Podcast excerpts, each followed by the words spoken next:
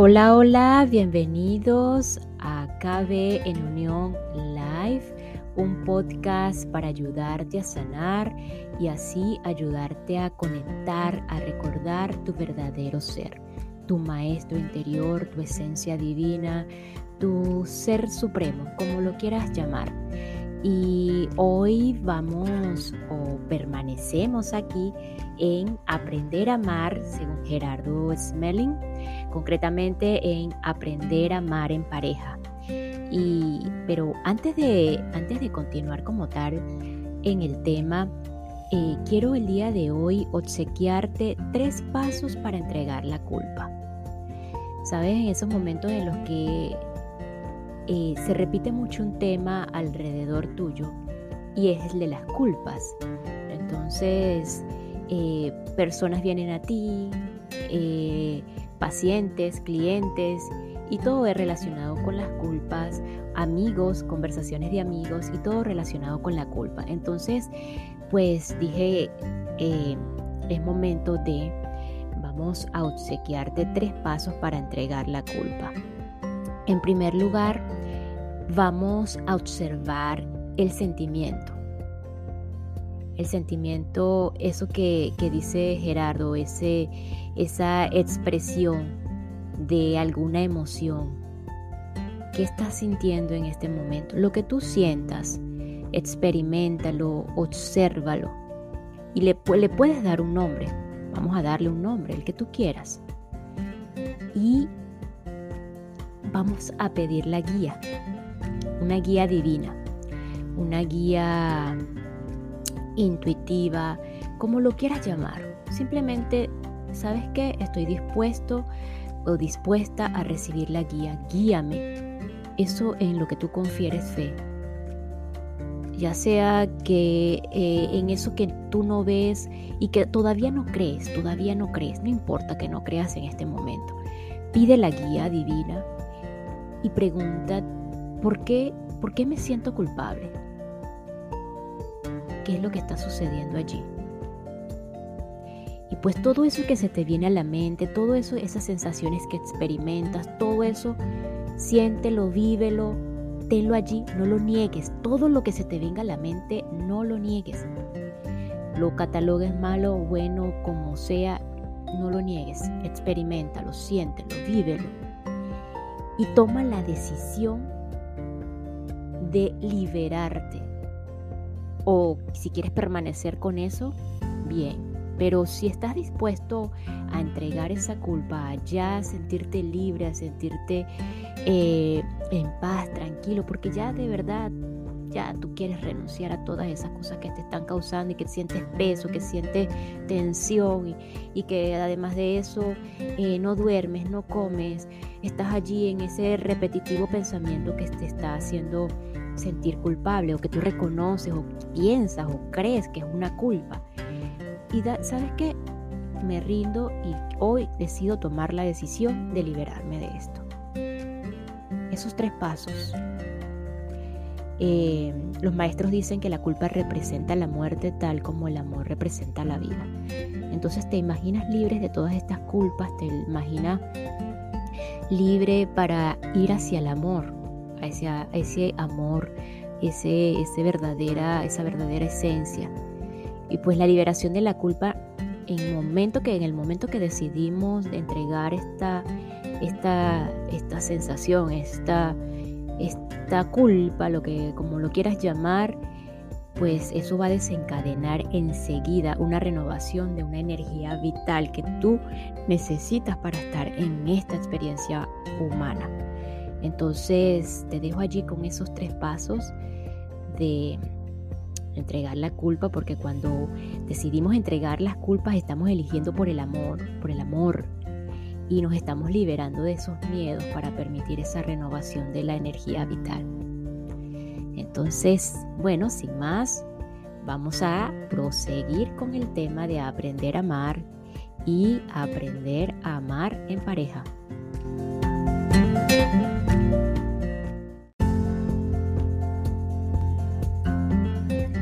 Los culpables no existen. Cuando se discute con alguien se hace siempre a causa de las propias creencias. Los maestros nos discuten, no discuten con nadie, solo lo hacen sobre conceptos, jamás sobre verdades.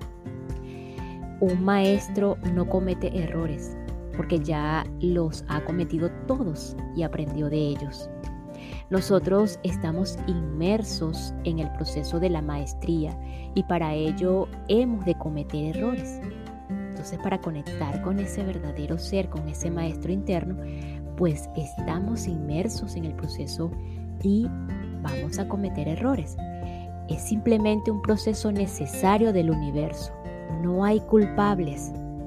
Si una persona está haciendo algo inadecuado o desagradable para los demás y le decimos, te agradecería mucho, en realidad le estamos dando las gracias. Y el resultado será mucho mejor que si le decimos, no soporto esto. Decimos la verdad cuando reaccionamos así. No te preocupes, hiciste lo mejor que podías, todo tiene solución. Cuéntame, ¿qué aprendiste de esto? Jamás busquemos culpables. Primero porque no existen y segundo porque no da buen resultado. Ante las situaciones en las que hemos cometido errores, hay que buscar soluciones. Olvidemos a las personas, busquemos una solución, no personalicemos ni demos nombre propio al asunto. Y esta pequeña pausa es para enviar un agradecimiento a todos los que me escuchan y se encuentran en Lima, Arequipa y La Libertad en Perú. Muchísimas gracias Perú por su apoyo, por su receptividad. Gracias por escucharme.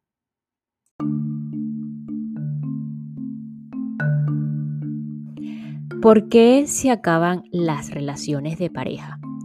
La principal causa de la ruptura de las relaciones de pareja es la no aceptación de las diferencias, que nos lleva a emplear la agresión. Las formas más usuales de agresión en una relación de pareja, descontando las físicas que consideramos absolutamente fuera de contexto, son tan sutiles como indiferencia, mutismo, mala voluntad, mal genio, malas caras, gestos desagradables, indirectas verbales.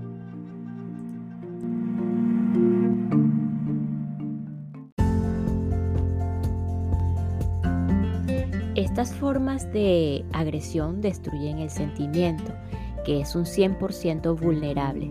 Y cuando esto sucede, ya no quedan ganas de compartir porque los sentimientos negativos que surgen después de las agresiones conducen al alejamiento, la huida o la pelea.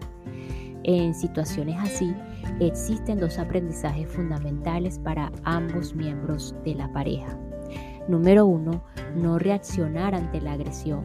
Y número dos, no usar la agresión para lo cual es necesario aceptar las diferencias.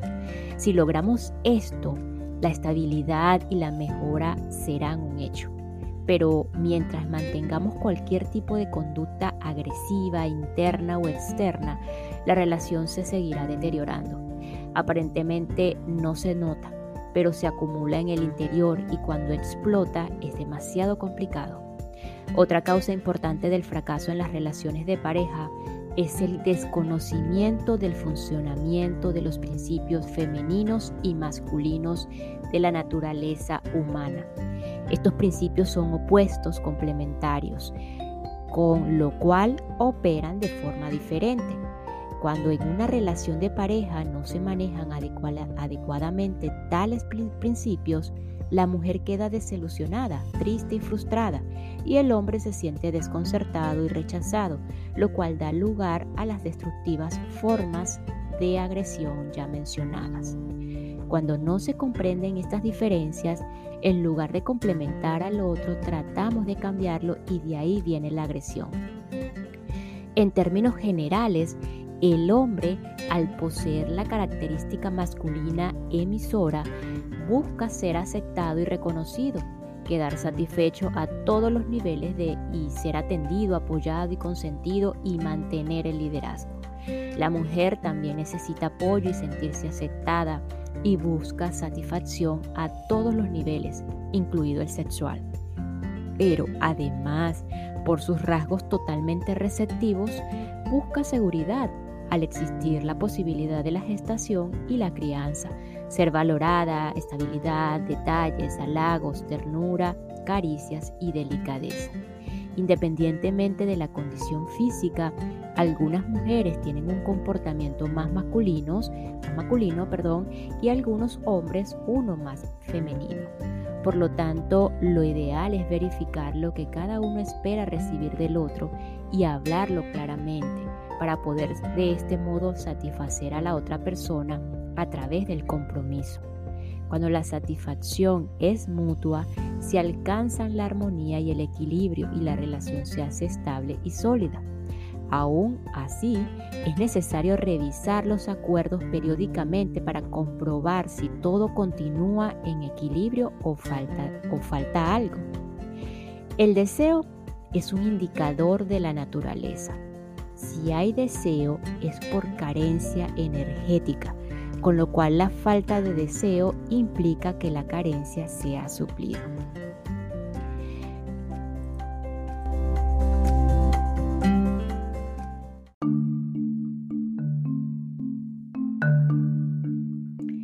Cuando una persona tiene hambre, significa que hay un descenso del nivel de glucosa en su sangre.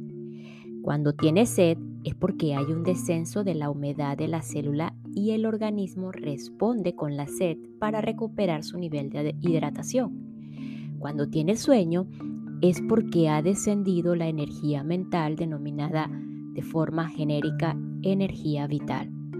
Cuando existe deseo sexual es porque hay una necesidad energética asociada al afecto, lo que comúnmente se llama carencia afectiva. Solo el contacto de una caricia estimula una cantidad de energía tal que segrega determinadas sustancias que no segregaría sin estímulo. Las caricias se pueden considerar un nutriente y estimulan el proceso de autosanación del cuerpo. El instinto responde al estímulo, la mente a la información y el espíritu a la verificación. Por eso la sexualidad no es solo cuestión de engendrar hijos, ni únicamente un asunto de pareja. Es en general un asunto humano.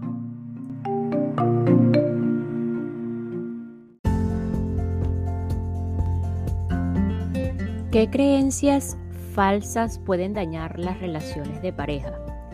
Varias creencias pueden hacer mella en una relación y conducirla al conflicto, la agresión y finalmente la ruptura. Y son las siguientes. 1. Creer que el otro puede hacernos felices. Al creer esto, cuando llega el desenamoramiento, la consecuencia lógica es echar la culpa al otro por no ser capaz de hacernos felices y esto desemboca en conflicto. 2 creer que el otro es culpable de lo que a uno le pasa. Esta creencia nos lleva a la, a la pretensión de castigar al culpable o a la venganza. Pero es importante recordar que el culpable no existe, solo la ignorancia y los errores. Número 3. Creer que el otro puede adivinar lo que uno necesita. A esto se le llama el vicio de la suposición, entre comillas. Es necesario siempre que haya una comunicación clara y precisa para evitar suposiciones. 4. Creer que la sinceridad es un valor, cuando en realidad es una limitación mental que se expresa siempre que expresamos lo que pensamos y sentimos originando, originado en la negatividad, la ignorancia y el ego. Es necesario expresar los valores, no lo negativo. 5. Creer que lo que no es espontáneo no tiene valor. Lo espontáneo siempre que sea agradable es hermoso. Pero el problema es pensar que lo que no es espontáneo tampoco es hermoso. Mucho más valioso que la espontaneidad es que una persona tome la decisión voluntaria de hacer algo que a través de la comunicación ha entendido como importante para la otra persona. Por ejemplo, la sexualidad espontánea generalmente deriva en infidelidad y esta conduce a la separación en la mayoría de las veces. Y la creencia número 6 planteada acá, creer que hay labores diferentes para hombres y mujeres. Con, excepción de amamantar y gestar, no hay nada que haga una mujer que no pueda hacer también un hombre, ni al revés.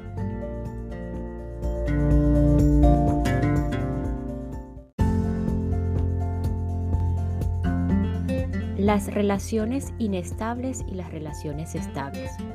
Se producen relaciones inestables cuando los comportamientos entre los miembros de la pareja son agresivos, porque mantienen la animalidad, entre comillas, del ser humano. La agresión es típica del instinto de supervivencia, por lo tanto no es una característica del ser humano, sino del animal, entre comillas, racional. El auténtico ser humano es el que no se comporta desde el instinto de supervivencia, sino desde la comprensión puramente espiritual de la necesidad de la convivencia y el respeto. Para sobrevivir hay que pelear, pero para convivir necesitamos respetar y establecer acuerdos, y eso es lo que nos convierte en seres humanos. Se puede considerar humano a quien siempre se expresa desde un comportamiento amoroso, que no es otro que aquel en el que usamos, usamos las siete herramientas de amor. De este modo, no solo seremos humanos, sino que tendremos excelentes relaciones y muy estables, tanto que se podría decir eternas. Jamás habrá en ellas aburrimiento, porque realmente se gozará de una gran creatividad desde el punto de vista de amor y porque hay disposición para por ambas partes para satisfacer al otro. Y esta es una disposición del amor, mientras que el deseo de ser satisfecho sin tomar en cuenta al otro es egoísmo. En resumen, si estamos dispuestos a satisfacer, a satisfacer al otro y a expresar qué necesitamos para la propia satisfacción, y todo ello se hace conjuntamente y mediante acuerdos, se llegará a alcanzar una relación estable y excelente.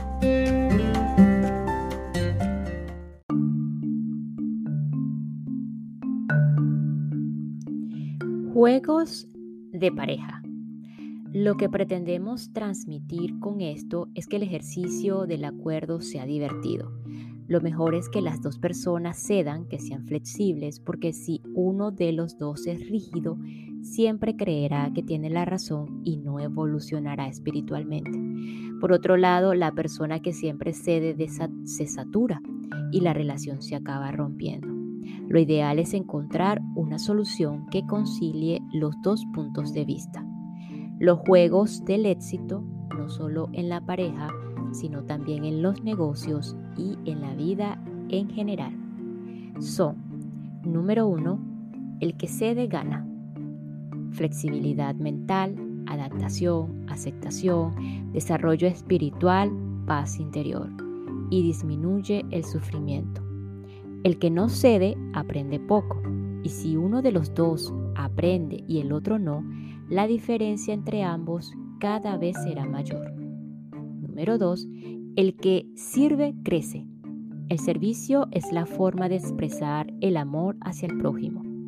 Que lo que hagamos siempre sea la mejor calidad o de mejor calidad, que contenga nuestra mejor energía y capacidad para disfrutar lo que hacemos y así el servicio será excelente. Por eso es un juego extraordinario. Y tres, el que agrada triunfa. Y es que si siempre somos agradables, siempre seremos la mejor opción.